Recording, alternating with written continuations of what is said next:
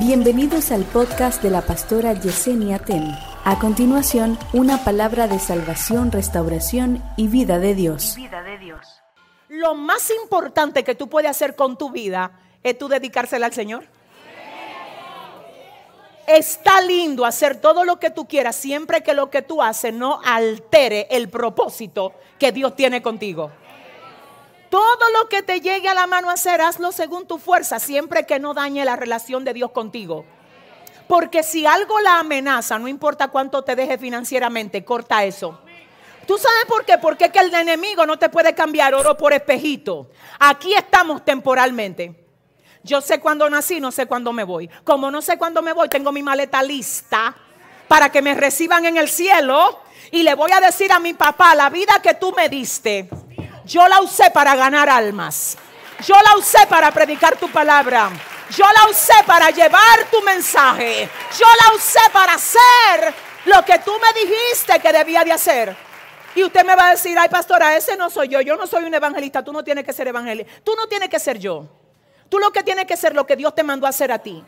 Y si a ti Dios lo que te mandó a hacer fue una persona que ahora mismo se está preparando en leyes o en medicina o que tiene proyectos o que tiene negocio, no importa lo que Dios te haya permitido hacer, lo que importa es que tú donde quiera que vayas sea un tizón. Ahora, ¿cómo yo sé si Dios te quiere ahí o no? Cuando en vez de tú prender el lugar, el lugar te apaga a ti. Si el lugar me apaga a mí, yo me voy de ahí. Usted no me va a robar mi fuego. No, que mira, que, no, espérate, yo soy un tizón. Dile a que te queda al lado, no negocie tu fuego. Dile, tú llegaste a aprender, no a que te apaguen, díselo. Díselo a cinco. Tú llegaste a aprender, no a que te apaguen. Agárrame la llave, Rosy. Jehová te reprenda, Satanás. Yo sé por qué lo diseñé, yo sé para qué lo hice. Yo sé dónde él está, yo sé por qué lo puse ahí. Así que yo no tengo que hablar contigo. Yo no tengo que hablar contigo. Yo no tengo que pedirte permiso. No es este un tizón, acatarracamay, arrebatado. ¿Tú sabes lo que es eso? Mira, déjame aclararte algo. Cuando Dios te trajo a ti aquí, Él no le pidió permiso a Satanás. Dice que tú lo puedes por favor soltar. ¿Quién te lo dijo? Él llegó y dijo, dame lo mío. Suelta lo mío. Suelta lo mío. Suéltalo. Uh. No, mira que está sucio, suéltalo. Mira que falló, habló lo que no era, suéltalo. Mira cómo lo tengo atado con cadena, que lo suelto. Dile al que te queda al lado, tengo dueño, tengo dueño, tengo dueño, tengo dueño, tengo dueño.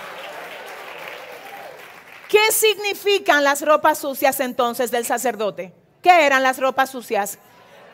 El pecado de la nación, porque el sacerdote representaba a... ¿Tú sabes lo que hizo Cristo por ti y por mí? Ay, Dios mío, yo... Dios, Dios, Él vino a representarnos. Y Él tomó la culpa de nosotros. Y todo el pecado y la inmundicia que nosotros, era nosotros que la teníamos que pagar y saldársela al Padre, no teníamos cómo. Y Él vino y tomó el lugar de nosotros y ahora Él pagó la deuda. Y yo te voy a mostrar por la palabra cómo es que tú le tienes que responder al enemigo cuando te quiera acusar a ti por cosas de tu pasado. Aquí estamos viendo una situación interesante porque es Satanás acusando al sumo sacerdote, pero es Dios defendiendo a Josué, el sumo sacerdote, porque Dios nunca se va a quedar callado cuando el enemigo tenga la intención de desbaratarte a ti por un fallo. ¿Sabe lo que va a decir el Señor? Es verdad, pecó, pero ya mi hijo saldó la deuda. Por el pecado que él cometió, si él pide perdón, ya mi hijo pagó. Lo único que a él le hace falta hacer o a ella le hace falta hacer después que se ensucia y después que peca es que, ay, si clama. Ay, si pide perdón de una vez te quitan la ropa vile. Y de una vez te vuelven a vestir de gala otra vez. Pero si tú se lo vas a dar al Señor, dáselo bien. Ay, Dios mío. Oye lo que quiero que sepas. Yo quiero que tú sepas que hay algo que pasa cuando tú le fallas a Dios. A ver, Dios mío, dame la gracia ahora, Espíritu Santo, para yo poder comunicar esto del modo como lo tengo en mi corazón. Hay dos cosas que pasan cuando tú le fallas a Dios.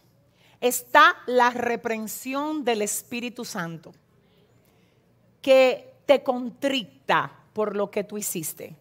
Pero está el bombardeo del diablo que te acusa por lo que tú hiciste. No es lo mismo la reprensión del Espíritu Santo y la acusación de Satanás. Y es tan astuto que antes de tu pecar te dice, peca que nadie lo va a saber. Y después que tú peca, te dice, ¿qué tú vas a hacer cuando todo el mundo lo sepa? Come on, iglesia peca que eso no es nada y después que tú pecas, tú ves que tú no eres nada. Peca que todos los cristianos fallan. Después que tú pecas, tú eres el peor de todos los cristianos. Si los cristianos de la iglesia donde tú te congregan supieran lo que tú hiciste, ni te vieran, a ti te sacan de ahí. Eso, eso es Él. Él dice, ven, y después que te tiene ahí, te dice, tú ves que tú no sirves porque es hábil, el Señor lo reprenda. Hoy el Señor te trajo aquí para que lo conozcas. Si te está tratando de convencer para que tú tomes atajos, dile no, Dios conoce mi necesidad. Y el Señor me va a responder en su tiempo. Y Él va a traer a mí lo que necesito en su momento. Yo no quiero tus ofertas y no quiero tus atajos.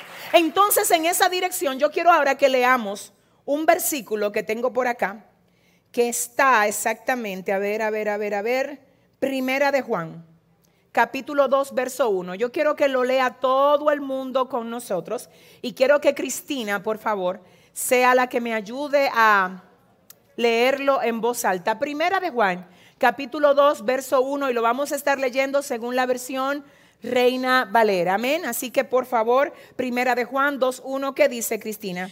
hijitos míos, estas cosas os escribo para que no pequéis. Y si alguno hubiere pecado, abogado tenemos para con el Padre a Jesucristo el justo.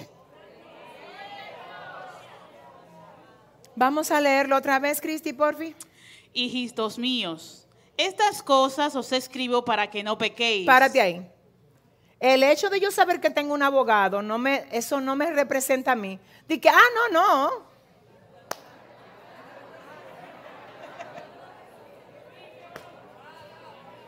No, pero ahí hay un abogado buenísimo que yo tengo.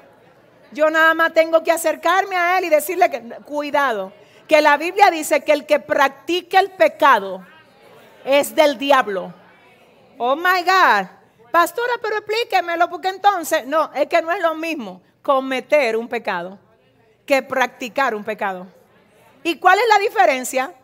Práctica. ¿Qué es lo que hacen los atletas? Práctica.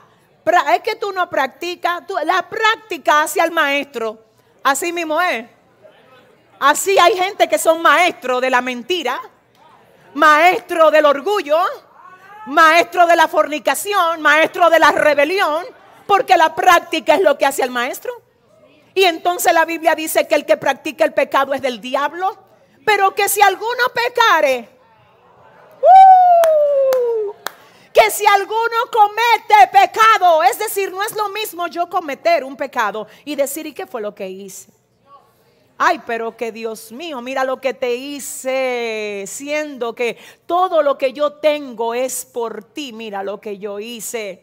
Eh, mira, ahí comienza el Espíritu Santo a decirte, no lo hiciste bien, pero ¿sabes qué? Ven donde Dios.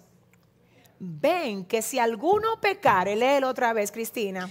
Hijitos míos, estas cosas os escribo para que no pequéis. Y si alguno hubiere pecado, abogado tenemos para con el Padre, a Jesucristo el justo. Él dice, lo primero que yo quiero que ustedes sepan que lo que le digo, se lo digo para que no, para que ustedes no. Pero si alguno peca, sepa que su vida no se termina ahí. Sepa que su ministerio no se termina ahí, siento a Dios. Sepa que eso no significa que ya Dios no te puede levantar y te puede usar mejor o mayor que antes. Ay, ay, ay, ay, ay. ¿Cuántos ministerios no ha destruido el enemigo bajo, la, bajo el argumento? Tú nunca vas a volver a tener la misma unción que antes. Ay, mira, déjame decirte lo que pasa con una persona que se humilla. No es que va a ser como antes, es que va a tener siete veces más que antes si se humilla y Dios ve que tiene realmente Ay Dios, un corazón contrito.